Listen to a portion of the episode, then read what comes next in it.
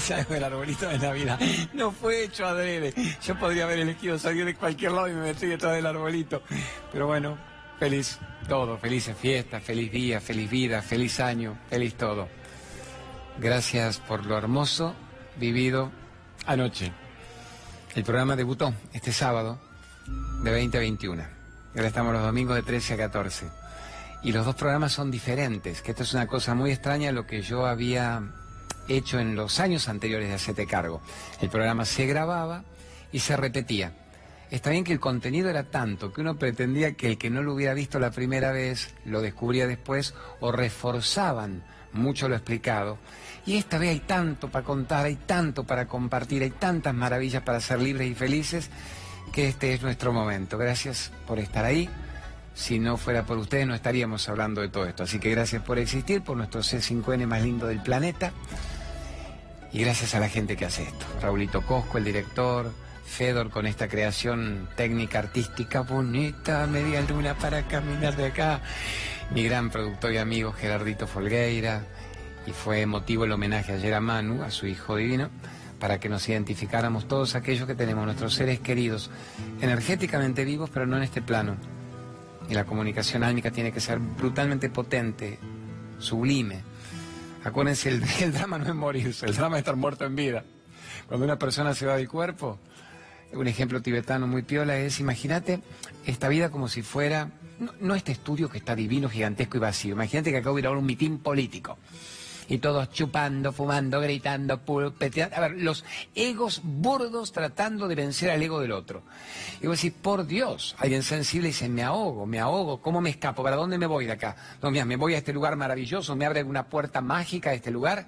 Y de tanto manotear, algunos encuentran una salida, una salida del escenario y llegan a un jardín. Y cuando llegan al jardín, ¿qué hacen? Después de haberse ahogado de humo y lamentos, de víctimas y odio, ¿qué hacen en el jardín? Me volvió el alma al cuerpo, me volvió la vida al cuerpo, me volvió el aire al cuerpo. Dice, ahí los tibetanos te dicen, imagínate lo que era el estudio fagocitado de gente que te atomiza a lo que ustedes llaman la vida. Y lo que llaman la muerte es una verdadera liberación energética, podría ser considerada la verdadera vida, mientras que esté un pase de plano provocador, necesario, jodido, puede ser brutal, podría ser tan liberador y maravilloso si le encontramos la vuelta a para qué tengo que estar en este plano, cuál es el sentido de esta historia, para qué vengo a un valle de lágrimas de por mi culpa y por mi culpa y por mi grandísima culpa, porque así también dijimos, te crió la Matrix, te estructuró el dogma en tu cerebro para que sea funcional. Y mientras te enchufo un cable, te voy chupando, succionando la energía, pero te meto los 180.000 canales del DirecTV, te meto el me pica, me duele, no vino, no me llama, cuánto cuesta, dónde voy, quién me ama, quién me perdona, quién me odia, y se te va la vida, literalmente, ¿cuántos? 60, 50, 70, 80 años sin haber vivido. Esa era una frase muy hermosa de la Madre Teresa. Se les va la vida sin haber vivido, nunca supieron quiénes eran. Actores de reparto tristes de la película ajena. Bueno, en el programa de ayer, que nos causó una, un efecto hermoso, el gran tema fue el ser y el ego. Hagamos un recordatorio. ¿Qué es el ser? El asunto, la energía creadora. ¿Qué es el ego? Lo creado, el personaje. A ver, un ejemplo tibetano que yo creo que lo van a entender ustedes a los nenes en jardín de infantes. Les enseñan eso cuando tienen dos años, tres años. Dicen, vamos a aprender el abecedario espiritual. El abecedario tibetano yo hasta me lo había aprendido en esa época. Alt, Bet, Kit. Me acuerdo las tres primeras, después me olvidé. Con cada letra les enseñan un significado espiritual a los nenitos que empiezan a leer y escribir los tibetanitos divinos ahí en Dharamsala frente al Himalaya. Dicen, letra A la energía que existe antes que todo exista, esa de donde surge todo. No habría eh, tu mamá, la abuelita, la cabrita, la montaña si no hubiera una energía creadora, lo que llamamos Dios, o sea, no un Dios de nombre y forma, no, no, no el Jesucito, no el Zeus olímpico, que es el ícono de, las estatuas, no el Ganesha con la trompa de elefante. Dios, como esencia creadora, le ponemos la letra A. Los tibetanitos, ya, yo, ya, ya. B, cuando esa esencia creadora empieza a generar personajes, empezamos a encarnar, nacemos y vemos el mundo, la telenovela, los capítulos, vamos a poner distintas letras a los personajes que interpretamos que serían los del ego. ¿Se acuerdan la charla de ayer? La falsa creencia de que yo soy lo que me dijeron que yo era y en realidad yo soy mucho más que eso. Me han limitado el cerebro. Me han limitado al 3%, decía Einstein, el hipotálamo. El 3% me pica, me duele, no viene y no me llama. ¿Cuánto cuesta? ¿Qué culo tiene? ¿Qué auto tiene? Es el 3%. Y el 97% restante te lo estás perdiendo porque solamente indagás en lo que el mundo requiere de mí y no en lo que vos sos realmente. Pero vamos a las letras. Segunda gran letra, letra B. El chiquito nace, todos nacemos. El primer personaje que todos vamos a interpretar, nos guste o no, todos. Jesús, Buda, Rama, Krishna o el peor hijo de P del planeta, todos nosotros somos los que, en el momento que vos nacés, salís de la panza de tu madre y haces, ¿qué es? Sos el hijo, bravo, el hijo de alguien. Hijo de P, hijo abandónico, hijo adorado, hijo. Letra B. Otro personaje ni bien nacés, ni bien encarnás. Otro personaje, sentemos un ratito. Otro personaje ni bien encarnás. El nieto de letra C, el sobrino le trae, alguien en las charlas me dice el padre, no todavía, padre serás a los 15, a los 20, a los 50. Vamos con personajes desde el mismo momento en que encarnas en el planeta. Entonces tenemos el hijo, el nieto, el sobrino, E, el paciente del doctor que me ayudó a salir, F, el compañerito de incubadora de la beba de al lado, G. A ver, a los 5 años soy el alumnito de jardín de infantes, a los 10 años el campeón de fútbol de ajedrez de la escuela, a los 15 años el noviecito de la chica, las letras, J, K, L, a los 20 años el ex noviecito de la chica, M, y después será el padre, yo fui padre muy joven, a los 20, 22, 23 puede ser el padre, después serás el abuelo, el difusor espiritual, el director de cámara, el productor, el presidente, el jugador de fútbol convocado. ¿Entienden, amor, y los roles? El juego de los roles. Todas las letras le corresponden a un personaje. Ahora, gran pregunta, gran pregunta profunda. Si no existiera la letra A, si no existiera A, ¿habría B, C, D, E, F, G, J, Z, 20 abecedarios más? Si no existiera A, ¿sería posible que existiera todo el abecedario? La respuesta es no. Ahora, si no existiera el abecedario, si no hubiera el hijo, el padre, el nieto, el abuelo, el pichín, pichín, ¿existiría A de todos modos? ¿Existiría la letra A aunque no existiera la proyección de esa letra, aunque no existiera la continuidad de esa energía? Y la respuesta obviamente es sí existiría. Entonces, regla de tres simple espiritual. Si algo existe, independiente de todo lo otro, pero el otro no puede existir si esto no lo sustenta, ¿qué parte tuya es real? ¿Qué parte tuya es ilusoria? ¿Qué parte tuya no tiene sustento? ¿Qué parte tuya es la que genera todo el asunto? Y los nenitos en el jardín de infantes tibetanos ya lo manejan a los dos años. Y a los tres años repiten, yo soy lo que yo soy y nací para saber la verdad y no para enchufarme la mentira del mundo que quiere que yo esté estructurado en cuarto cercenado de grupos de pertenencia a través de qué? De la política, del tal equipo de fútbol, de la religión. Lo más atroz es el ego religioso, porque de religioso no tiene nada. Acuérdense, religare, del latín sumar. Se dice que algo es religioso cuando suma, no cuando algo divide. Es muy claro esto. Cuando algo divide, de religioso no tiene nada. Y las religiones hoy en día suman o dividen. Cuando uno dice yo soy católico, apostólico, romano, judío de miércoles, negro asqueroso. Yo soy judío, palestino, mierda. Si yo no te mato a vos primero. Allah, ta Entonces las religiones no están funcionando. A ver, es muy simple esto. ¿Una religión es religiosa? No. La base, la enseñanza es sublime, es perfecta Allah, Mahoma, Mohammed, el mensajero de Dios, son perfectas las bases. El hombre desvirtúa, el pope, el papa de turno, modifica a piacere según su manipulación del poder, de la guita, de la sensualidad, de la sensualidad del poder justamente, manipula la enseñanza base de los grandes seres. Eso hace que las religiones no estén funcionando. A ver, muy simple la pregunta. Tenemos 8.500 millones de personas en el planeta más o menos. En mi época eran 7.000. Digo, en mi época no de Odol, cuando entrevistamos a Madre Teresa Saibaba, al Papa Juan Pablo, al Dalai Lama, eran 7.000 millones, 6.000 y pico. Ya deben ser 8.500 millones. Entonces la gran pregunta es, si el 90%, si 80 y pico por ciento de la gente tiene una religión, tiene un sistema de creencia, ¿verdad? A ver, eléveme usted, Super Diego, el Jimmy, aprendí que es la grúa. Así le hablamos a la elevación espiritual profunda. Si el 80-90% de la gente tiene una religión o un Dios en el que creen, tendría que ser felices. Tenía que decir, yo creo en mi religión, mi religión me deja pleno, lleno. No conozco el rencor, no conozco el resentimiento, no conozco la envidia. Amo y respeto al que piensa diferente, me gusta Jesús, a vos te gusta Buda, a vos no te gusta ninguno. Vamos a juntar la comida para los pobres y de paso cantamos, bailamos, vos me contás la vida de la Madre Teresa y yo te cuento un, cuento, un cuento sufi. La gente que tiene una religión, si esa religión le calara hondo, sería feliz. ¿Y por qué no es feliz? ¿Por qué no es feliz? Porque no le funciona la religión, eso es el gran fracaso de las religiones. No pudieron hacer que la humanidad fuera feliz, más bien hicieron que la humanidad se matara en nombre de Dios. ¿Qué guerra santa hay que declarar? En realidad no es qué guerra santa, es cuánto petróleo hay en ese territorio, qué guerra santa declaro. A ver, cuánta guita necesitamos para vencer en las cruzadas a los musulmanes. Entonces Dios nos dice que los infieles deberán ser abatidos para ir al cielo. Esa es la mentira de la humanidad que hace que la gente vaya a una iglesia incluso, van a una iglesia y le rezan a la estatua como si fuera Dios y le lloran, le rezan, Virgencita, Ditatí, le lloran, van a la Virgen de Salta y se caen energéticamente. Y durante ese instante vamos a suponer con buena onda que lo creen, que no son pusilánimes, que solo van a buscar un poquito de ayuda y de redención sin modificar su vida. Pero salen de la iglesia y tenían que salir en estado de éxtasis. Tenía que decir, adoro a Dios en mí, veo la humanidad y me los quiero comer a besos a todos, me los quiero abrazar y comer a besos. Quiero decirles que gracias por estar en el planeta en este mismo momento conmigo, gracias por existir. No, salen y no pueden ver a Dios en un enfermo, no lo pueden ver en un discapacitado, no lo pueden ver en un perro sarnoso, pero lo ven en la estatua, lo ven en agua bendita, pero después que vomito bilis. Entonces ahí está el fracaso de las religiones. Cuando a alguien le preguntan de verdad, ¿usted tiene alguna religión? Una respuesta inteligente sería, si tu religión te hace un ser ecuménico que ama la totalidad de la vida, deberías decir, mi religión me recontra funciona.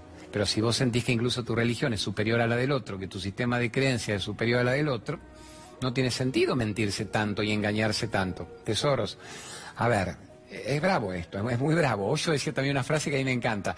Decía, una persona verdaderamente religiosa ya no necesita ninguna religión en particular, si ya se hizo religioso de la vida. ¿Qué tiene que ir a un templo a tal hora para recitar tal mantra, tal rezo? Y de 20 a 20 y 30 bajará el Espíritu Santo y me, me uniré a la... Y después realmente sigue el miedo, la carencia, la baja estima. ¿Cómo se puede hablar de una religión que no genere una autoestima elevada? ¿Cómo se puede hablar de una religión que no te haga cumplir la máxima de Jesús? O sea, no nos hagamos, a ver, muy tampoco tibetano, Jesús, 80% de nuestro occidente cristiano, el Cristo, Jesús. Ama a tu prójimo como vos mismo, ama a tu próximo, el prójimo es tu próximo. A un nivel espiritual se dice, el otro ya no es más el otro, el otro sos vos en ese cuerpo. Entonces, quien haga eso se puede llamar cristiano, pero el que no es un manipulador, chotito. ¿Qué hace esta grúa acá sobre mí? ¿Qué hace ahí? Yo estoy aprendiendo de tecnología, estos pibes brillantes, el Dieguito ahí manejando todas estas maravillas. Bueno, a ver, pero tampoco nos pongamos tensos con la necesidad de pertenecer a un grupo. Yo cuento una experiencia mía que hace que vos puedas ser más cristiano que nunca, más budista que nunca, el namaste, ¿qué es namaste? No, más café. Namaste es el Dios que habita en mí, habita en vos y yo veo, hermano del alma, mi unidad con vos y te amo y respiramos el mismo aire y tu vida elevada me dignifica y tu muerte me entristece, entonces te ayuda a que podamos juntos hacer de este un mundo mejor. Imagina esta frase, podemos hacer juntos un mundo mejor respetándonos, respirando, amando, sanando y dejándonos de joder con los egos de miércoles que quieren tener razón. No quiero tener razón, quiero ser feliz. Gerardo Folgueira, mi productor brillante, podés poner esa frase, querés tener razón o querés ser feliz. A ver, poneme esa frase, para que la gente elija, los queremos provocar a que elijan. Quiero tener razón o quiero ser feliz. Quiero tener razón. Vas a ser muy infeliz, boludón, porque el otro también quiere tener razón. Y las razones entran en conflicto como gallos de riña y es ver quién mata a quién genéticamente antes. Quiero tener razón o quiero ser feliz. Quiero ser feliz, entonces no busques tener razón porque la razón tuya no, no comparece con la del otro. Busco estar en armonía, busco respirar y me merezco vivir. Quiero un planeta que me dure para mis hijos. Eso es una maravilla. No quiero tener razón, quiero ser libre de la necesidad de tener razón. Quiero ser libre de toda necesidad de buscar la autorización del mundo para que me consideren digno de seguir en el rebaño. Otro rato más. Frase muy de. que toma se manda este hijo de P. brillante, el Raulito Cosco. Se me caen los lompas. Vamos a engordar para la semana que viene. A ver, una frase muy, muy hermosa que tiene que ver con la necesidad de la verdad interna. Dicen que es el último gran mantra. Respiro y amo y me sano. ¿Y qué técnica hago? Ninguna. Respiro y amo y me sano. Ya hice todas las técnicas. Me aprendí los 108 nombres del Señor en sánscrito. Dijimos, me pinté el tercer ojo, me clavé por todos lados los cuarzos. Hice que me trajeran el agua bendita de la meada del Machu Picchu. Voy a los santuarios esotéricos y me emociono, lloro y salgo. Y a la noche sigo sin poder dormir. No me uno en convicción de que soy un ser de luz que me merezco ser feliz, pero sigo haciendo tours esotéricos. Es decir, antes putañaba y ahora dijimos viajo al Uritorco para ver si alguna energía me rescata, ya que yo no puedo rescatarme a mí mismo. Y después, como no me alcanza el Uritorco, tengo que seguir buscando nuevos lugares esotéricos donde me dijeron que la energía me eleva y me eleva y yo quedo después muy tumbado, pero me gasté las 10 lucas. Entonces, ahí está el tema. No puedo creer en mí, no puedo hacer que todas las técnicas se limiten y se circunscriban a lo que yo soy. Si en cada inhalación entro en mí y me digo yo, en cada exhalación soy. Tengo todos los libros tibetanos incluidos. Tengo todos los arcanos del tarot incluidos. Ayer fue muy hermoso, porque el sábado 22 solsticio, verano, es como una fecha energéticamente muy linda y me explicaban todos los, los que les gustan los arcanos, Jodorowsky, la psicomagia. dicen, Claudio, es el regreso el 22, valoralo, el regreso el 22, el cumpleaños de mi amiga la divina la Romy Lerina, el 22. Así que ah, tomemos con un mimo más que hay energía donde la quieras buscar y hay técnicas que funcionan. Pero la única técnica es la que funciona con continuidad, no el deslumbramiento mediático de un rato. Me pagué el curso, tengo el quinto nivel y tengo que justificar que manejo la energía. Te toco y te elevo el chakra, tocate vos y sé feliz. Respiro y amo y me sano. Cada vez que respiro me conecto con algo. En mí se frena esto. Se frena el sufrimiento de la mente, que recuerden ayer, el parabrisas del auto bajo la lluvia. Acuérdense de esto. Todo el tiempo. Pasado, futuro. Pasado, futuro. Todo el tiempo. Hasta que yo no lo freno no puedo entrar en mí. Y cuando entro en mí freno el tiempo. El tiempo no se gana ni se pierde. Simplemente es una prueba interesante de la ilusión para ver si me devora. Freno el tiempo cuando entro en mí. ¿Y cómo entro en mí? Con una buena inhalación profunda. Y me digo a mí mismo, yo soy. ¿Qué sos? Eso que yo soy. Y si ya le meto adjetivos calificativos, el ego me atrapa de nuevo. Soy eh, muy espiritual, muy religioso. No, sé libre, sé libre de tu necesidad de tener títulos. Hay una frase de García Márquez maravillosa. El gran García Márquez, premio Nobel de Literatura, así que aunque la frase sea medio putañera, la podemos decir, que es el que vive siguiendo al rebaño, vive pisando, ¿qué? ¿Qué, Raulito Cosco? A ver, ¿qué? Con mi Gerardito Folgueira. El que vive siguiendo al rebaño, ¿vive pisando qué? Diego, Bruno, ¿qué vive pisando el que sigue al rebaño? Mira, mira qué guaso, me dice mierda. Es que es verdad, el que vive siguiendo el rebaño vive pisando mierda. creo que es el coronel, no tiene quien le escriba, en, general en el laberinto. Dice, imagínate, el otro caga, vos pisás. Caga, pisa el de atrás. El círculo de la merda, el círculo de la merda. No, sálgase del camino enmerdado, merdolagado haga su camino al andar, me decía Machado, los versos, hace tu camino al andar, no sigas caminos ajenos. El camino ajeno en todo caso te demuestra lo que no funciona. El camino ajeno te demuestra que es un buen éxito de referencia para que vos no lo imites y que no vayas por la estructura del viejo cerebro, ese hipotálamo cristalizado, machacado del sistema de creencia con el que todos fuimos criados y que tengo que defender con mi vida hasta que me muera. Y te morís y no viviste nunca, hecho pelota. En la época mía, del, del colegio secundario, esto lo quiero decir con generosidad, no con ironía, lo quiero decir con gratitud. Mi madre me diría, querido, agradezca. Usted dice que todo lo que uno agradece se multiplica. Éramos pobres, muy pobres hasta la época de Odol.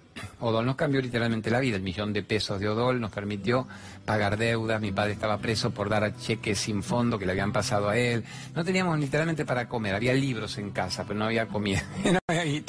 Entonces, eh, casa tía, la vieja casa tía. Me acuerdo que mi mamá me llevaba los domingos a la mañana, hacían concursos de preguntas y respuestas de cultura general. Y vos te podías ganar, ponele, unos pesos o en orden de compra, de ropa o de comida.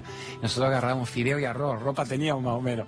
Y bueno, con eso hasta que vino Y nos cambió el panorama general. Bueno, en esa época también los curas de un colegio muy prestigioso de Buenos Aires, no quiero dar nombre para no ser hiriente, pero muy generosamente me regalaron una beca que el chico de Odol, que tenga una beca en la escuela que valía mil dólares, una escuela para la élite, digamos, los muy ricos, estas tres o cuatro escuelas religiosas importantes de estas últimas décadas. Y cuando yo llegué a la escuela, estaba muy agradecido, mi abuela me decía, valora, querido, te están dando una beca que los chicos de la High Society o Society tienen. me quedé, wow, lo que me pasó cuando vi el estudio de mil metros cuadrados de ese 5N que ustedes no están viendo ni la cuarta parte, estamos como en una media luna y falsa, todo lo que la semana que viene les muestro. Me acuerdo que la iglesia parecía el Museo del Louvre, todo en oro y estatuas, el colegio era toda una manzana, chicos que venían por pocas cuadras con el chofer, lo que era la vida en esa época, traía el chofer, yo me caminaba las 20 cuadras para poder llegar rápido y no tener las faltas. Y acá vino mi primer gran shock. En esa primera semana fui a mi primera misa. Yo nunca había ido a misa, pero porque en casa no tenían tiempo tampoco de rituales, eran más bien cultos, un poco agnósticos. Mi abuela, la cruz Jesucito todo el tiempo colgado, digo, qué pena la cruz y no pone un Jesús dador de la llama triple del corazón abierto. Y cuando le dije, abuela, el miércoles voy a mi primera misa, me dijo, bueno, disfrutala, seguramente va a ser un momento muy lindo. Le digo, averigüe, abuela, que cantan, se dan la paz, se saludan. Yo estaba excitado, no había, no había dormido la noche anterior pensando que iba a conocer mi primera misa. Y empieza la misa. El curita hablaba y los pibes, todos los chicos ricos, finos, hablo de los 7 hasta los 17, primaria y secundaria juntos en las gradas, repetían lo que el curita decía o contestaban todo un libreto, que me lo dieron a mí para que lo aprendiera. Y el quilombo vino a los 10 minutos. Cuando a los 10 minutos el, el curita empieza, dice, bueno, vamos todos ahora, todos juntos, hagan, por mi culpa, por mi culpa, por mi grandísima culpa. Y yo, hay que entender, yo no sabía lo que era la palabra culpa en esa época de mi vida. Para mi culpa que era robar un dulce de leche que te agarraran a la abuela a las 2 de la mañana y rompía el frasco, una puteadita a la abuela. Eso era la culpa. Entonces, en un momento, cuando veo que estaban todos por mi culpa, por mi culpa, yo lo único que pensé, dije, ¿qué habrán hecho? ¿Qué habrán hecho en esta escuela? ¿Cómo pueden tener todos tanta culpa, todos juntos al mismo tiempo? yo todavía me, hice mi película, yo la mitología griega de Odol, de Brad Pitt, la película de Troya, y dije, esto habrán matado a alguien en la colonia de vacaciones sin darse cuenta, sin querer, habrán tirado una gordita, una cocinera en la olla y la han quemado, habrán enterrado un pibe como la película cuenta conmigo en el árbol. Era el castillo de la culpa. Dije, si yo no pueden tener tanta culpa todos juntos. Y de golpe yo estaba mirando y viene el, el curita que era bueno, hombre. Después nos hicimos buenos amigos, pero yo me la daba con un caño.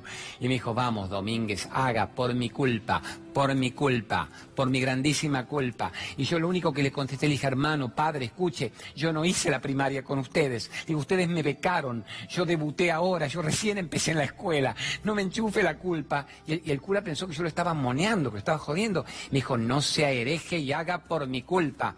Y yo le dije, pero si ustedes me explican de qué culpa habla, yo se la hago, pero yo no sé de qué hablan ustedes. Y pensó que yo lo estaría realmente jodiendo, habrá hecho un chico oculto de Odol, me está Y me echó al patio, me dijo, se va al plantón, fuera, al plantón todo el tiempo. Me mandó el plantón. ¿Qué era el plantón? Ojalá hubiera sido este estudio. El plantón era esto. En un rincón del patio, todos los chicos jugando, saliendo, y yo en el rincón, y yo miraba cada tanto y decía, Dios, ¿qué habrán hecho esto? Es unos herejes, unos diablos, me la van a dar a mí ahora por no saber de qué culpa hablan. Y yo estaba aterrado, no había celulares, yo quería llamar a mi casa para que me rescataran, nada. Cuatro horas me tuvo el cretino en el plantón para que meditara sobre mi culpa. Y cuando vino al final me dijo, ¿y Domínguez? ¿Ya reflexionó sobre su culpa? Y yo le contesté, escuche, yo no soy tonto. Le digo, si usted me enseña, yo le hago viva la culpa. Yo no sé de qué habla usted. ¿Quiere llamar a mi familia? Y se ve que habrá dicho, no me miente el boludón este. Y me dijo, no entiende que su culpa es... yo le dije, ¿cuál? Me dice, su culpa es, escuchen esto bien, su culpa es haber nacido. Y yo le dije, usted está loco. me dijo, usted no va a durar en esta escuela duré en la escuela después, yo era un loco de miércoles, me ponían 24 amonestaciones, pero como era el abanderado, me mantenían en la escuela y mi abuela me rogaba, me decía, por favor, cuando vas al almuerzo de Mirta Gran tenés que decir gracias al... Yo decía, abuela, mejor que me rajen, no, agradece, que después no podemos pagar otra escuela, cométela y aguántatela. Bueno, ¿cuál es la explicación del hombre? Haber nacido, el chico nació y trae un pecado original. ¿De dónde? Porque Adán, Eva, la culpa, la costilla, la estupidez mental, eh, tus padres hicieron la picardía, naciste con el pecado original. Sos un pecador, te caíste del cielo de la luz y entraste en el tormento, así que por mi culpa, por mi culpa, por mi grandísima culpa. Y los pibes de 7, 5, 8, 10, 20, que yo espero que ahora algún catequista inteligente, interesante, renovado, ya no lo haga o sea, gente que creció con la víctima y la mochila y cargando la culpa. Después decían, cargue la cruz, porque lo que le hiciste a Jesús tenés que cargarlo vos. Anda con la cruz, mira cómo lo crucificaste. Yo no lo crucifiqué, querido. Mira cómo lo mataron, porque vos somos los herederos del odio. Dios, Dios, qué forma más fácil de meterte a través del miedo, la supuesta fe en una religión de temores, de dioses culposos, la anulación del mensaje, que es, ¿qué culpa vas a tener? Si naciste para ser feliz? ¿Qué culpa tenés? ¿Qué culpa tenés? ¿Qué culpa adquirida? ¿Qué culpa absurda heredada? ¿Qué culpa de quién? ¿Qué culpa de que me hayas criado para la ignorancia y que me la potencie la escuela, la religión, el diario, el conductor, el político? ¿Qué culpa tengo yo si la única culpa en esta vida es no ser feliz? Si la única culpa es no saber quién sos, si la única culpa es no ser libre, la única culpa es no volar y brillar, la culpa es seguir repitiendo la culpa. La culpa es seguir repitiendo, por mi culpa, por mi culpa, por mi grandísima culpa. Me morí hecho pelota 30 años antes por la culpa. Y la culpa además acumulada de todas las cosas que no tengo resuelto, de las metidas de pata de mi ignorancia, y acaban con vos, acaban con el sistema inmunológico, amores. Muy fuerte esto.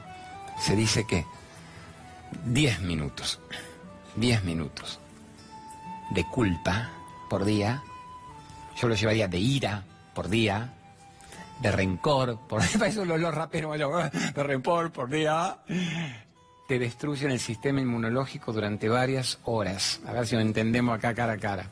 5, 10 minutos por día de pensamientos chotos, negativos, densos, oscuros, de tristeza, de soledad. 5, 10 minutos por día de enojo. ¿Y quién se enoja 5 minutos? Te enojas 20, media hora, 5 horas, 10 horas. 10 minutos por día de envidia, de resentimiento, de la que me hizo, de la que no me hizo, de la que me tenía que haber hecho, pero no pudo. Te destruyen el sistema inmunológico durante 10 horas. Se potencia de minutos a horas. 10 minutos de ignorancia. Son 10 horas de enfermedad. ¿Qué hago cuando el sistema inmunológico se deprime? Se deprime soy pasto de cultivo de cuanto bichaje haya para agarrarme.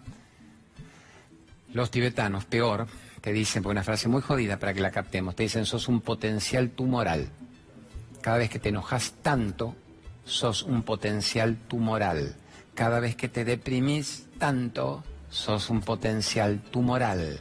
Cada vez que le reprochás y le recriminás y no podés resolver la que me hizo, la que no me hizo, la que me tenía que haber hecho pero no pudo, sos un potencial tumoral. ¿Cómo podemos modificar la culpa?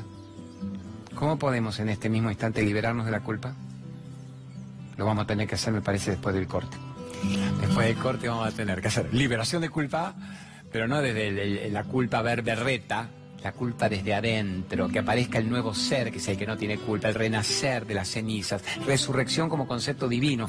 No soy el viejo personaje al cohete criado en la ignorancia, no soy el repetidor de todos los sufrimientos que machaco y no los suelto y no los libero, la que me hicieron y yo cada día de mi vida sigo siendo abusado, humillado, robado porque no suelto, no suelto carajo porque ¿qué? no puedo volar, entonces vivo con la prisión de la mochila mental con la que me criaron y estoy en una jaula. Pero yo siempre tenía la llave. La jaula estaba abierta desde adentro y yo tenía la llave. ¿Por qué permití que el mundo me dijera que yo no podría salir de mi jaula? Entonces, a ver, amores, ¿cómo salimos de culpas? ¿Cómo entendemos un tema interesante que es el dolor inevitable, pero el sufrimiento opcional? Que es una linda frase, pero para que no diga, me la pongo en la mesita de luz, sino cómo la resuelvo en mi vida.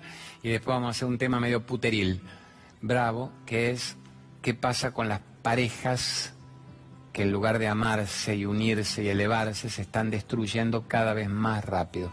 Vamos, así que hacemos culpa, dolor inevitable, pero el sufrimiento choto de los miércoles. ¿Y qué pasa con las parejas? Los que estamos en pareja, ¿cómo podemos regar la planta para que la sombra bella, el fruto del otro me cobije y no querer manipular la relación para sacar provecho de la relación y perderme a mí mismo en la contienda? ¿Cómo puedo dejar de decir es mi pareja y qué gano yo en esta relación? ¿Qué le doy a esta relación? ¿Cómo embellezco esta relación? Si vos sos feliz, yo soy mil veces más feliz. Si en cambio yo quiero tener razón y quiero ser feliz en detrimento de tu felicidad, ya están muertos los dos. Son dos ignorantes que se unieron para más ignorancia. ¿Qué puede salir de bueno entre dos ignorantes? Un abusador, una abusada. Víctima, victimario. Uno que es activón, la otra es pasivona o viceversa. ¿Qué puede salir de profundo entre dos personas que no quieren saber quiénes son? Vamos ahora con eso. Genios, hacete cargo.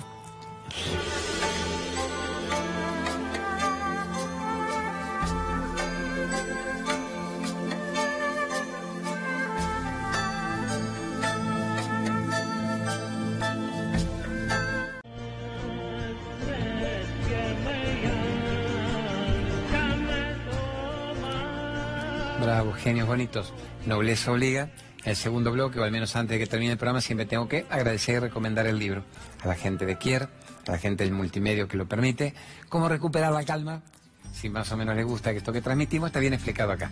Son pasos muy claros, muy simples y al mismo tiempo brutalmente eficaces para modificar el quilombo emocional. Estamos, así que ya está con eso. Entren en mi Facebook, que es Claudio María Domínguez, o hacete cargo con Claudio y ahí se ven los eventos de cada semana.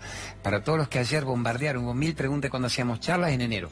Me tomo hasta enero. En enero tenemos creo que en Palermo, en Belgrano, en, en Martínez. Eh, lo van viendo en los Facebook, así yo no lo cuento y no perdemos minutos. Sí hago el día 27, ¿qué día cae? A ver, domingo 23, 25, 25, jueves 27 a las 10 de la noche hora argentina, ya que esto lo están viendo pila de hermanos de distintos países, una teleconferencia muy hermosa en el tribalo.net. No el tribago de los viajes, el tribalo.net, pero lo ven entrando en mi Facebook también. Dice que hay que inscribirse para esa teleconferencia que va a ser muy masiva, de 22 a 24, sobre cómo terminar el año en forma gloriosa y empezar el mejor año de una vida. Estamos, amores, en los Facebook lo tienen todo. Vamos a la culpa, por mi culpa. ¿Cómo soluciono la culpa? Si yo les dijera, a ver, me paro porque el tema es piola y lo charlamos ahí juntos. Si yo les dijera, Anoten esta noche antes de dormir, a ver si nos podemos sacar la mochila de la culpa de una vida. Diez momentos culposos del pasado. Diez momentos. Vamos a momentos claves de culpa. Cuando hice esto, cuando... A ver, puede ser pecado de comisión o pecado de omisión. Cuando hice esto, cuando dañé a alguien, cuando robé, cuando mentí, cuando mantuve una relación paralela en el tiempo, engañándome a mí mismo porque no sabía si quedarme con mi esposo, con mi amante, cuando qué. O pecado de omisión. Pude haber ayudado a alguien y no lo hice. Pude haberle pedido perdón y se murió. En un momento pude haber generado una situación y la aproveché para mi propio eh, beneficio. Esos son los momentos culposos. Yo diría, a ver, amores, anoten momentos culposos. Taca, taca, taca, taca. Vamos a ver qué pasa ahora. En este momento. Gran ejercicio muy de la Madre Teresa. En este momento, que es el único momento en que puedo captar quién soy en este momento en que estoy saliendo de la ignorancia acumulada y entro en un autoconocimiento, en este momento que me planteo merecerme lo mejor, en este momento.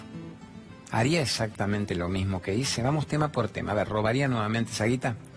Sabiendo que lo que me robé literalmente lo perdí diez veces más o me lo habría gastado en remedios oncológicos. ¿Mentiría nuevamente cinco años una relación paralela en lugar de blanquear una vida y decir quiero ser feliz conmigo mismo primero, hasta que no esté divinamente bien solo? No puedo estar divinamente bien acompañado, eso es interesante, hasta que no esté divinamente bien conmigo. Lo otro es nada más que vestir a un santo, desvestir a otro, llenar los huecos de mi carencia para sentir que alguien me recuerda o que estoy vivo en la mirada ajena. Entonces, en este momento, ¿volvería a tener una relación paralela con la tensión de la mentira galopante? Que también te genera la ACV, 28 estén y tres potenciales tumores. No, pero sean genuinos. Tercero, eh, si en este momento viviera le pediría perdón y le diría, perdón, perdón, ex marido, ex mujer, mamá, papá, perdón, perdón, perdón por mi ego absurdo, queriendo tener razón, perdón, perdón, gracias por existir, gracias por haber compartido una experiencia fuerte para mí, provocadora. Sigamos, a ver, haría tal cosa, entonces ustedes solitos, amores, ejercicio para después, lo anoto. Hoy en día, yo no me puedo mentir a mí mismo, ya le mentí al mundo. Nadie puede engañarse a sí mismo, nadie escapa de su conciencia. Hoy, ¿robaría de nuevo esa guita? No, obviamente hay un karma. Hoy mentiría en esta forma cruel, engañaría. No, no, no, no, me vino multiplicado obviamente. Si viviera, le agradecería y le diría, ¿puedo asistirte, puedo cuidarte en algo? ¿Puedo devolverte algo de lo que en un punto estoy aprendiendo porque vos estuviste en mi vida? Si la respuesta es genuina, en cada uno de esos ítems se termina la culpa en un momento. Y para toda persona que por algo está causalmente escuchando esto, está jugando el juego del despertar, están captando lo que es primera versión mejorada del fantasma del personaje con el que viví, en el que ya no me reconozco. Ya no me reconozco en ese viejo personaje. Es como cuadros en la pared de obras de teatro viejas, de programas viejos. Es decir, qué obra de teatro chota esa. Éramos tan malos actores, era obvio que no tenía que durar nada fuera. Esa otra obra de teatro estuvo mejor el texto. Había un director un poco más talentoso, pero finalmente los egos colapsaron. Mierda. Tercera obra, mejoré el texto. Un tiempo nos mantuvimos en estado de tolerancia hasta que el ego tuvo que aflorar y la Atlántida también se terminó tecnológicamente hasta que llego a la telenovela de hoy en día. Soy diferente, soy libre, soy el que yo soy, y en ese momento se termina la culpa, porque ya no harías nunca más eso que estuviste haciendo. Madre Teresa decía, experimentalo, si fuera genuino. El 80% de los hechos culposos de una vida se van en una noche, en 10 minutos. ¿Voy a decir, todos? No si sos genuino y verás, va a haber un par de tentaciones que están latentes, están lacerantes. Ejemplo, ¿te puede todavía la tentación del poder? ¿Te puede todavía la, necesidad de una cierta manipulación para figurar como el centro de la creación? Y vos que ya no te querés mentir a vos mismo, pues ya no te querés mentir a vos mismo, ¿qué haces? Decís, es un acto de reconocimiento inteligente ese. Entonces no lo borres le pones un signo de interrogación. ¿Sabes que ese es el tema que tenés que trabajar todavía? Muy claro, con el combate naval. ¿Mentirías de nuevo? No, hundido. Eh, ¿Engañarías de nuevo? No, hundido. ¿Te gusta todavía el poder? ¿Te gusta la guitita? Hay una tentación de sexapil, de seducción. Ponele punto de interrogación. Se te van a ir ocho kilómetros de una vida. Pero dos son aquellos que vos tenés que trabajar, tenés que estar atento y trabajarlos pero ya el foco de atención hace que cuando surja una situación similar, yo tenga todas las antenas y los resortes para decir, es claro, por acá tengo que rumbear, por acá tengo que rumbear. Miren el tema del aborto, que es algo que nos preguntan habitualmente en los programas. Te llaman, es más, cuando se atreve una piba y llama, 10. Le digo, yo le digo a los productores, le digo al chico, al Alancito Longi, Maxi Boba, oh, Gerardo se va a preparar acá, le digo, una que se atreve, le digo, prepárate a 30, 40 preguntas de aborto, de abuso sexual, de soledad, en 5 minutos. Dicho y hecho. Se anima y lo sueltan. Entonces una piba te dice, me hice un aborto. ¿Dios me castigará? ¿Voy a tener un chico discapacitado? ¿No podré quedar embarazada nunca más? ¿Qué hago? ¿Hay un karma duro? La respuesta es no, no hay un Dios de castigo. Nadie escapa de lo que uno genera. O sea que hay un karma claro, de acción, reacción, repercusión. ¿Y cuál es tu karma por haberte hecho un aborto? El dolor, el sufrimiento mental, la idea de la culpa, debió haber sido, no debió haber sido. Obviamente no es una, situación satisfactoria o ronda. Qué feliz, qué aborto me hice qué liberada quedé. ¡Wow! ¡Qué divino! Si quedó embarazada, nuevos abortos. No, es un tema traumático. Entonces tu karma es la lucha mental. Pero no hay un Dios que castiga. Te hiciste el aborto, jodete. Vamos a ver si tenés un chico y será enfermo. No tendrás. Esa es la. Por mi culpa, por mi culpa, por mi culpa, el sometimiento, el miedo. Entonces, ¿qué hago ahora? Si hiciste un aborto y quedas embarazada, créalo para ser libre, decirle que es un ser de luz que nació para ser feliz. Si no quedaste embarazada, anda a amar al hijo del otro. Y todo pibe que te aparezca en la esquina en un punto es tu hijo también. Y si aparece el pibe abandonado, en lugar de darle la guitita de turno, trata de colaborar para ver si puede tener una mejor forma de vida. Eso es salirse de la culpa. Y la gran pregunta es, ¿te harías el aborto de nuevo? Y el 99 contestan, no, obviamente que no. Obviamente que no busqué querido hacerlo. Fue la manipulación de una noche, una violación, mis padres que me obligaron. Nadie discute la telenovela. ¿Lo harías de nuevo? Borrado. Eso es sacarse la culpa, pero ser diferente. No puedo sacarme la culpa si soy un reiterativo con los mismos comportamientos. ¿Entienden, amores? Entonces, ¿cuándo me saco la culpa? Cuando no soy esa misma persona que obró de ese modo. Y eso se logra hoy mismo. Pero es genuino, es interno, es práctica, práctica, práctica. Deme gusto. De 10 casos, 8. La mochila. Quedas bastante liberado. Decís, wow, hay un cierto dolor todavía cervical, pero estoy bastante, bastante liberado. Vamos ahora al tema fuerte que era el de las relaciones que dijimos de pareja. Me dice Gerardo, ¿no querés que te escriba y la ley? Digo, se, nos va el programa. Entonces, hay tres casos que pintan lo que, según Gerardito, que le mete, busca tema, tema, tema, tema de los que escribieron miedo, culpa, culpa, dice, te entraron 72 en una hora. En relaciones enfermas entraron como 200 preguntas al respecto. A ver si me captan en estos tres casos, si los puedo ir haciendo rápido. Primera pregunta. Le dice, te estoy escuchando, Claudio, en el auto, internet, en el auto, c5n.com. Y yo me imaginé la, la, frente a la puerta de casa. Yo dije, debe tener el cumpleaños de 15 de la hija. Yo me fantasía, están las pibas con la despedida de la escuela, ta, ta, ta, ta, y la vieja dice, déjame escucharla de Claudio en paz, no me, no me rompan boli. No, te estoy escuchando en el auto porque mi marido me prohíbe que te escuche. Mi marido me prohíbe que te escuche. ¿Cuál es la pregunta básica? ¿Por qué te prohíbe que te escuche? Yo ni se la hice, ya la agarro. ¿Por qué le prohíbe el marido que la escuche? A ver si se hace libre también. A ver si capta el vuelo del alma. A ver si deja de ser manipulada y usada y sometida y chupada en su energía. A ver si se deja de ser mi costilla. Yo la crié para que sea mi costilla, querida. Son mi costilla vos. Agradecer que estás viva porque yo soy tu marido, yo te proveo, pago la guita de los chicos para la escuela, ¿eh? Así que abra las piernas, no sé qué es que el sábado te llevo al shopping un rato. Que no escuche a Claudio. Vea puterío, vea puterío. ¿Quién anda con quién? ¿Por dónde se la puso? No escuche. Soy un ser que me merezco lo mejor y el alma usa el cuerpo como el cuerpo usa la ropa. O sea, el marido le prohíbe que escuche esto y ella lo escucha en el auto. Y yo solo le pregunté, ¿y ahora volvés a tu casa? Y me dijo, me hace llorar mucho. No, no, no, no, no. Vos escribiste, volvés a tu casa, volvés a ese marido que te permite, que te prohíbe escuchar esto y te permite seguir una vida de sometimiento. Fuerte esto, ¿no? Y la chica dijo, ya sé lo que tengo que hacer. Yo digo a Gerardo, fíjate si te escribe de nuevo. Fíjate si te escribe de nuevo. ¿Fuerte o no? ¿Fuerte o no esto? ¿Fuerte? Segunda,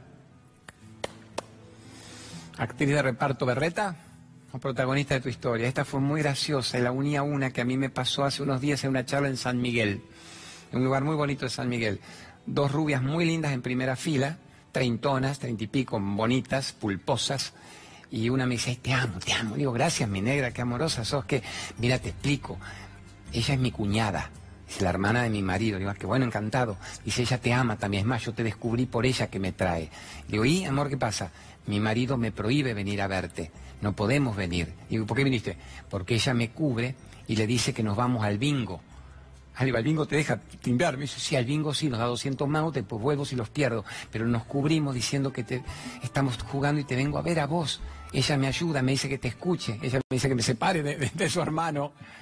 ¿Entienden? Le miento a mi marido que voy al bingo porque no me deja escuchar que me merezco ser feliz. Y que la vida que viví no es la vida que yo programo en este instante, me programaste el cerebro, me destruiste mi energía vital. Déjame que yo viva antes de morirme, déjame que no me muera sin haber vivido, decía Madre Teresa, que no me muera sin haber vivido, que no me muera sin haber vivido. La gente se muere sin haber vivido. Creyeron que estaban vivas porque cumplían funciones biológicas, creían que estaban vivas porque se ganaban la vida. No, no sabían quiénes eran, no estaban vivos. Lo demás es la Matrix manipulando la ignorancia. Tercer caso que es el más jodido. A mi director, el, Raulito, que es un sensible, y Gerardo y los pibes.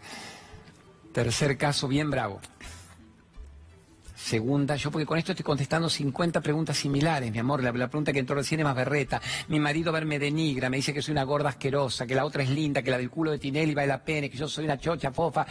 Y yo le contesté, ¿qué me explicas eso? ¿Qué me decís? ¿Y tengo que seguir con ese marido? ¿Qué hago? No, no sigas con un marido que te dice gorda, asquerosa, bulímica, anoréxica, putarraca, fea, drogadicta. Estate con un tipo que valore y te venere y te diga que sos una reina en su vida. Estate con un tipo que se despierte a la mañana y bendiga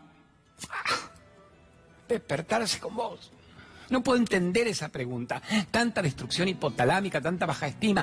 ¿Sigo con un tipo que me denigra? No, pelotuda, seguí con un tipo que te adore. Pero no te va a tocar un tipo que te adore hasta que vos no te adores primero. Entonces, primero reina de tu historia, después protagonista con el otro del viaje en bolas por el Caribe. Cuando una persona es feliz, es feliz en la ducha, te pones en bolas en la ducha y te besás. No, me tendré que ir al Caribe para reconciliar nuestra historia. Nada, ignorancia. ¿Cómo podés preguntar qué hago con este hombre que me maltrata y me insulta? Otra de 50 años pone, bueno, pero los chicos tienen para comer y yo no tengo para mantenerlos. Esos chicos ya están comiendo Billy, son los futuros golpeadores del mañana, son los futuros abusadores del mañana. Dale una lección rápido, mira de 50 años que tenés un cuerpo. Decirle, me rajo de este abusador. Si quieren, vengan conmigo, vamos a vivir en un sucucho en un sucucho con una cama en el suelo y ustedes ahí, pero libres. Vamos a tomar agua si consigo de filtro y comeremos polenta, pero libres, no en una jaula de oro, comiendo caviar entre vómito y golpe y miedo y tensión, durmiendo con el enemigo. Entonces yo no puedo entender algunas preguntas. La otra mina, estoy, soy de Morón. Venía bien, Claudio, te escuchaba, me hacías bien con lo de mi marido, con la separación hace ocho años ya, y que pensé que estaba bien, pero lo vi con otra en el shopping de Morón y me mató. Y yo digo, ¿por qué te mató? Y porque está con otra. O sea que el ego quiere que estés conmigo, no quiero que seas de otra. Pero ahí yo me caliento y se la hago más dura. Digo, ¿sabes que tú, el tipo este que te dejó es un tipo inteligente? Digo, ¿por qué? Porque no era feliz con vos. Por eso te dejó. Y se fue con la otra. No era feliz con vos. Un tipo feliz no se va de tu lado. No, pero yo lo amaba. Y él no te amaba. Pero él me dijo que me amaba. Y cuando te lo habrá dicho te amaba y después ya no te amó. Tampoco te amó seguramente nunca porque un amor de ignorancia y de, de deseo, de frustración. Entonces, ¿qué? ¿No querés que él intente un cambio? Pero ¿por qué no sos vos feliz con vos? Y después te tocará un tipo brillante que enaltecerá tu vida. No entiendo. Se fue y me mató. Y ahora está con otra y ya está. Ya me estoy en el Arakiri. Dios, el tipo es más inteligente porque al menos buscó una cierta felicidad, no era feliz con vos. Y vos no puedes ser feliz con un tipo que no es feliz con vos, llevado hombre, mujer, transgénero, llévenlo a todas relaciones. Estamos amorosas, relaciones amorosas. Ustedes también digo amorosos. Entonces, eso es lo que no puedo entender. No puedo entender la manipulación, la necesidad, la carencia. A ver, el tipo que te dejó no es que sea un tipo profundo, no es que el otro me dejó porque descubrió los santuarios marianos y se va a levitar el Himalaya. Te dejó porque se enganchó con una del Facebook, con 15 años menos, con el culo parado, pero, pero, y ojo, y nadie escapa del karma, la mina esa lo va a dejar a él seguro en tres años por uno con la pistola más grande, vos me guaso el ejemplo, nadie escapa de lo que genera. Pero no es tu historia esa, tu historia es ser libre, bella persona y funcionar como ser individual, individuo, indiviso, no está diviso, estoy pleno. Vos no me definís, vos no me limitás, si sumás conmigo. Y nos amamos incondicionalmente y cerramos el karma en esta vida en amor incondicional. Es un placer estar a tu lado. Si me chupás la energía, si me manipulás la libertad, si yo me dejo hacer eso, es un insulto a la existencia y no vine para eso. Vamos, y ahora cuento la peor de todas. ¿Cómo contamos la peor de todas? Menos sentado, contamos la peor de todas sentado. Qué brava.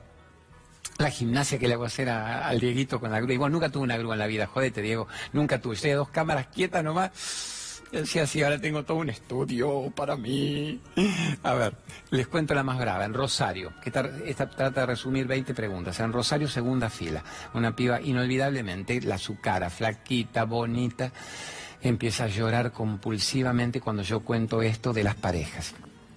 Llora y llora, pero lloró. ¡Ah! Los gritos. Entonces le digo, negra, ¿estás bien? ¿Querés que busquemos medio? ¡Ah! la contienen, por, le digo, abrazala, el plexo solar, pecho. Bueno, más o menos se contiene la piba. Y en un momento le digo, ¿querés compartir? ¿Querés contarme?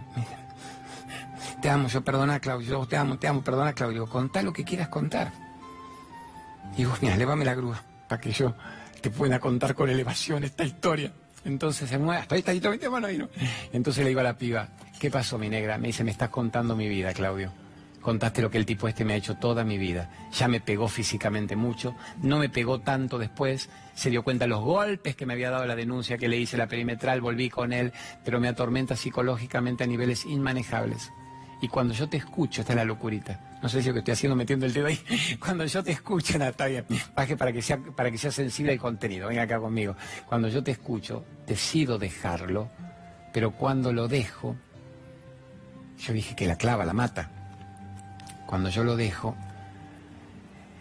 él cae, porque aparte me, me dijo esto, si soy tan estúpida que no me rajo a las dos de la mañana. Espero que él se despierte como para darle una chance de que entienda que decidí ser libre y que no quiero más esto. Y cuando él ve que yo lo dejo, yo dije, sí, la, la botellera, le pego un vidrio, la mampara, y me dijo, no, en ese momento cae, mira, parémonos un minuto, en ese momento dice, cae en posición fetal, como si fuera el, chiquito abandonadito, me agarra como unos tacles de rugby, se aferra, para que yo no lo deje, me dice, ah, si vos me dejás, yo me mato. Dice, si vos me dejás, yo me mato. Y yo la escuchaba, todo el teatro pendiente, el Broadway de Rosario, todo pendiente, y le digo, ¿y? Dice, Claudio, yo te juro que él se mata. Si yo lo dejo, él se mata. Y yo le dije, ¿y vos por qué lo querés privar de la experiencia? ¿Por qué lo querés privar de su experiencia? Y la gente que se reían de los nervios. y la chica me dijo, es una burla, Claudia, una, una burla, ¿no? dije, no, mi negra divina, ya se habrán matado 20 vidas uno al otro. Déjate de joder con perder este momento que es clave en tu historia. Déjate de joder el debate sobre la frustración, sobre la miseria. ¿Por qué querés privar de la experiencia a alguien que anuncia que va a hacer algo por lo que vos le haces? Si me dejás o no me dejás, yo respondo a eso, actor patético de tus decisiones. ¿Se entiende, amores? Yo pretendí que esto fuera más o menos respondedor de las me dice Gerardo, ya 300 y pico horas, 270 me dijiste hace un bloque, preguntas sobre la pareja que no funciona, sobre el durmiendo con el enemigo. Ahora, pregunta para el próximo programa. ¿Puedo solucionar una relación de pareja? Si viene todo muy mal, ¿puede cambiar y reciclarse?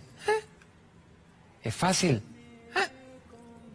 Simple de entender difícil de lograr porque se requiere que los dos, al mismo tiempo, decidan crear la nueva versión de su historia.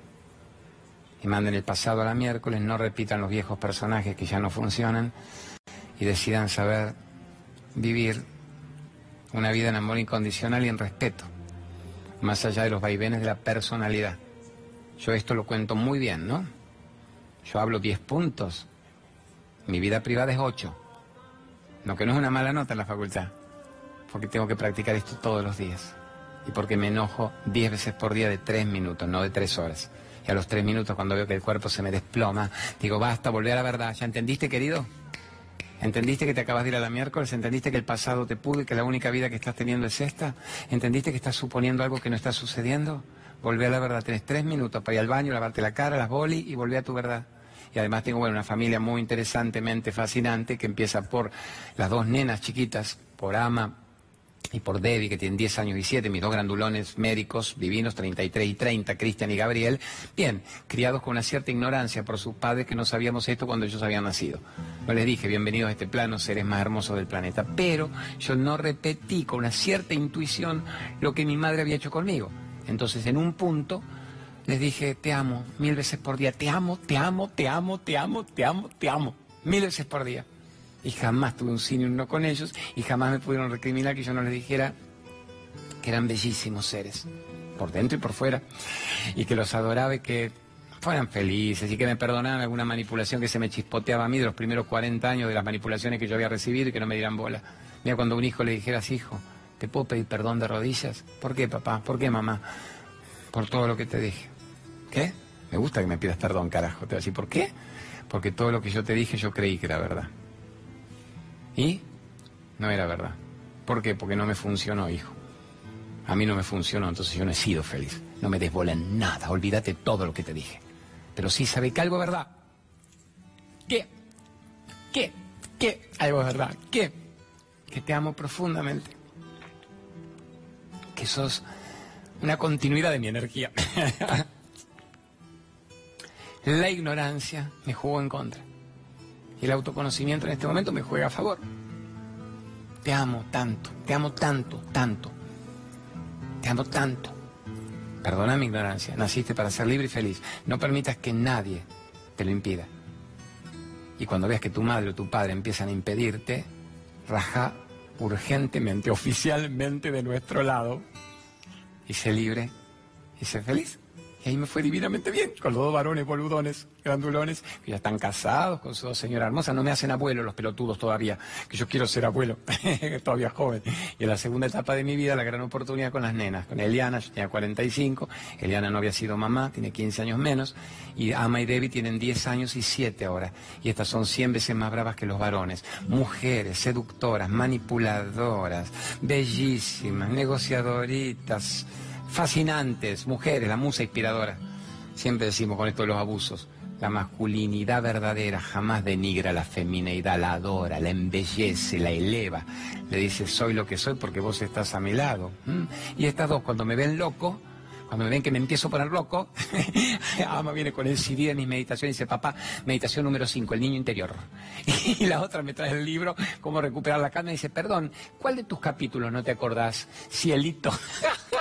¿Cuál de tus capítulos no te acordás de cómo volver a recuperar la calma ahora que estás medio hecho pelota? Entonces ahí tengo las maestras de las que no puedo escapar. Son las maestras de las que no puedo escapar ni quiero escapar porque también embellecen mi vida. Amores, nos quedan dos minutos, ¿verdad? Con cariño. nos faltó un tema interesante que es el dolor inevitable, pero el sufrimiento opcional. Así que eso ya queda para next week, próximo capítulo de Batman. el dolor inevitable, el sufrimiento es opcional. Vamos con eso. Y a la resolución de una pareja. Si una pareja dice, te entendí, estamos de acuerdo y queremos solucionarlo, queremos reverdecer, queremos regenerar nuestra historia, podemos funcionar, sí. ¿Qué tenemos que hacer? Cuento la semana que viene lo que enseñan los grandes maestros espirituales que deberíamos hacer si queremos volver a recuperar una vida. Estamos, amores, yo me lo trato de practicar todos los días. Y todos los días se genera una gran masa energética, crítica, de amor incondicional que te va puliendo los residuos del hipotálamo choto cristalizado de tu crianza. Desaprendo el miedo, desaprendo la culpa, me enchufo la necesidad de ser libre y feliz más allá de todo juicio y de toda valoración ajena. Y lo dejo con una última palabra, una última frase linda que me enseñó Sai Baba en la India. Que el elogio no te deje lleno de orgullo, y que la crítica no te tumbe. Si vos dependés del elogio, pero la crítica me frustra, sos una, una ola, una madera en la tormenta del vendaval del mar, sos una hoja volando entre un espacio infinito. Vos sos el espacio infinito, no sos la hoja berreta muerta.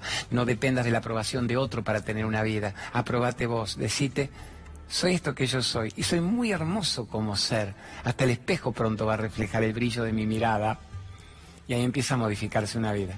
Estamos tesoros, nos vamos. Gratitud final a Beto Casela, me acaba de mandar un mensaje, Beto, Beto, me mataste de admiración, vos sos un talento, pero escribir ese texto largo que me escribiste, haciendo un análisis del alma del programa, me deja rendido de admiración ante vos y de gratitud.